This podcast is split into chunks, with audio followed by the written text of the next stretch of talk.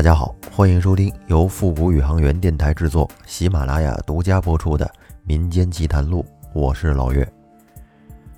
这期给大家分享一个听友的故事。这个听友的昵称叫“乖乖”，是一个女生，现在在俄罗斯上学。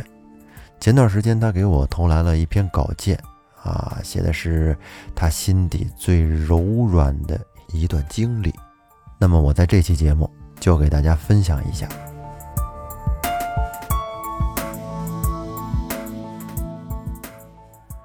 乖乖在前面说：“亲爱的奇谈录，怀着激动和紧张的心情，把我想说的事情写给你们。这些是我的亲身经历，或许都算不得故事，只是当前些天偶然听到你们的节目，我就特别喜欢，觉得你们或许可以相信我说的。”首先感谢乖乖对我们节目的支持和喜爱，可以这么说，不管别人信不信你说的，至少我相信。那咱们下面开始进入故事。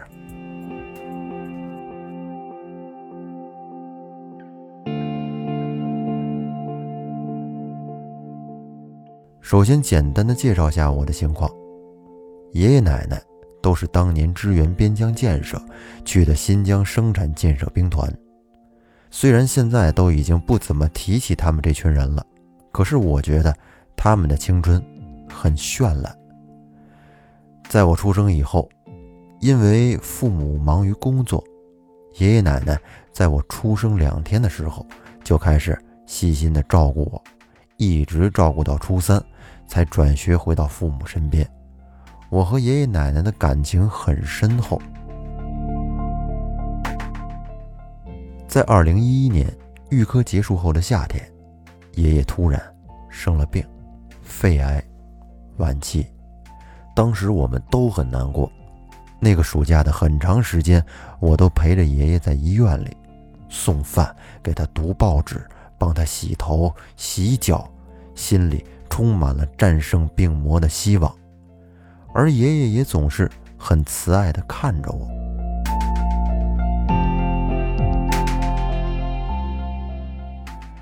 二零一一年十一月八日晚上，我在租住的房子里睡觉，就在半夜的时候，突然就醒了过来，因为我做了一个很奇怪的梦。在梦里边，妈妈搀扶着想要从床上站起身的爷爷。但是突然，爷爷的下巴开始变黑，慢慢的脸也变得黑了，然后我就看不清了。我流着眼泪惊醒了，疯狂的给我妈打电话。那时可是凌晨五点多，在国内的时间是上午十点。我打给妈妈，一直没人接，打了好久好久以后，终于接通了。我妈被我吓了一跳，因为我平时从来不会这么早给她打电话，还以为我怎么着了呢。于是我和妈妈问了爷爷的情况，妈妈说爷爷都好，让我放心。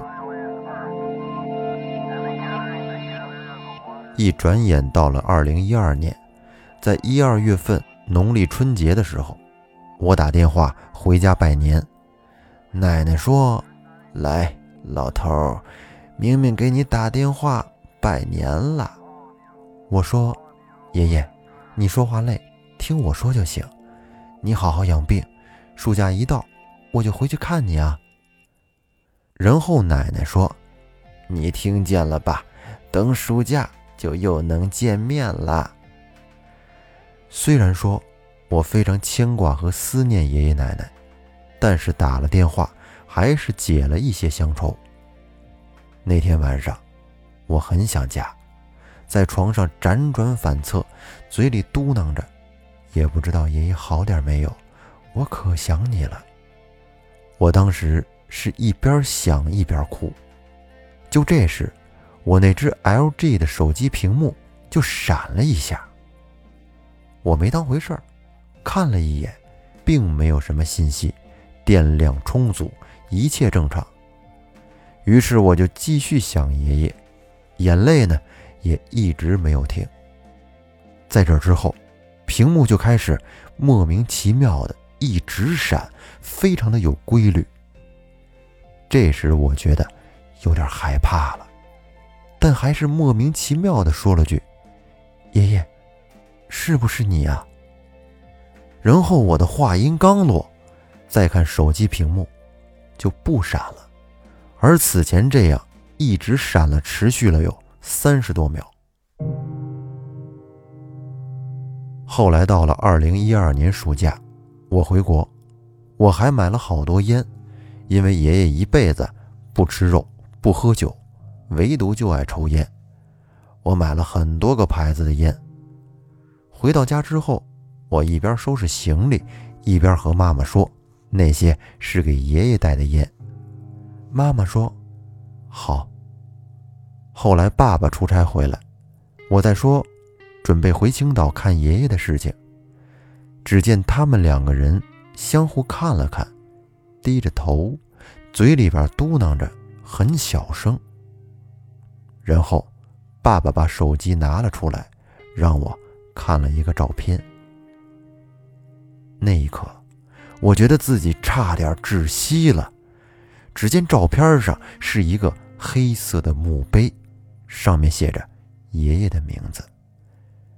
那个我最爱的老头，现在已经在那里了。我捂着脸跑回卧室，缩在床角，扯着自己的头发，泪眼朦胧的时候，我看见了爷爷穿着以前米色的夹克，坐在我旁边的椅子上，看着我在微笑，手里还掐着一支烟。但是。看见的很短，只是一瞬间。这会儿爸爸妈妈跑来安慰我，却是怎么都不灵。此刻我什么话都听不进去。后来我才知道，当时那个梦境，就是二零一一年十一月八日，我梦到爷爷的脸慢慢变黑的那个时间，爷爷正在火化。而春节。我给爷爷拜年的事情，是奶奶拿着电话放在爷爷的遗像前给他听的。家里人怕耽误我学习，所以一直也没有告诉我。他们一直很惊奇，我为什么会在火化的那天那么巧打电话。但事实是，那真的是一个梦境的指引。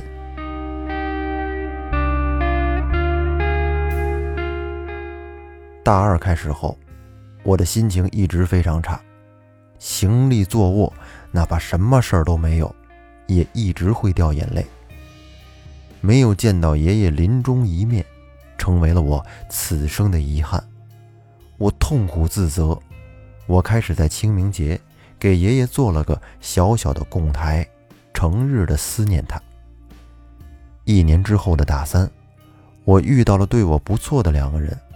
先叫他们一个 X，一个 Z。我没有和谁确定关系，就先做朋友相处。又是清明节，我问 X 要了一盒国产香烟，想在清明节给爷爷点上。他说：“我帮你吧。”结果，那烟是一根又一根，每次都是点着的瞬间就熄灭了。我只好作罢。他说：“那改天再拿一盒来。”几天之后，Z 来了，我的供台也都没收。他看了很多被点了一下的烟，就问我是怎么回事儿。我复述了一遍，还补了句：“可能真的是质量问题。”他说：“哦，那我试试。”当他拿起烟在点燃的一瞬间，结果。那烟就一支一支的都被点着了，燃得好好的，慢慢的落了灰，一切都正常。我不知道该怎么解释这个烟的事儿，但是我隐隐的觉得，可能是爷爷比较喜欢 Z 吧，是他在帮我做出选择。后来忘记发生了什么事情，我在思念爷爷的日子里。痛苦不堪，和 Z 在一起了。那晚，我哭着喝了好多酒，哭喊着，很失态。可是我没有醉。我说：“学习有什么重要的？为什么就不告诉我爷爷去世的事情，让我这么遗憾？”就在这时，我看到桌上的台灯就开始一闪一闪的，这让我想起了当年的手机屏幕，也是这样有规律的，一闪一闪。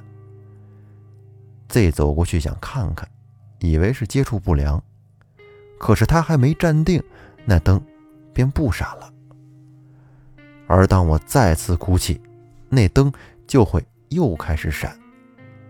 我说：“那是爷爷。”我看到 Z 满脸的惊讶，他说：“你看，既然是爷爷，他肯定不希望你这么难过，所以来劝你了。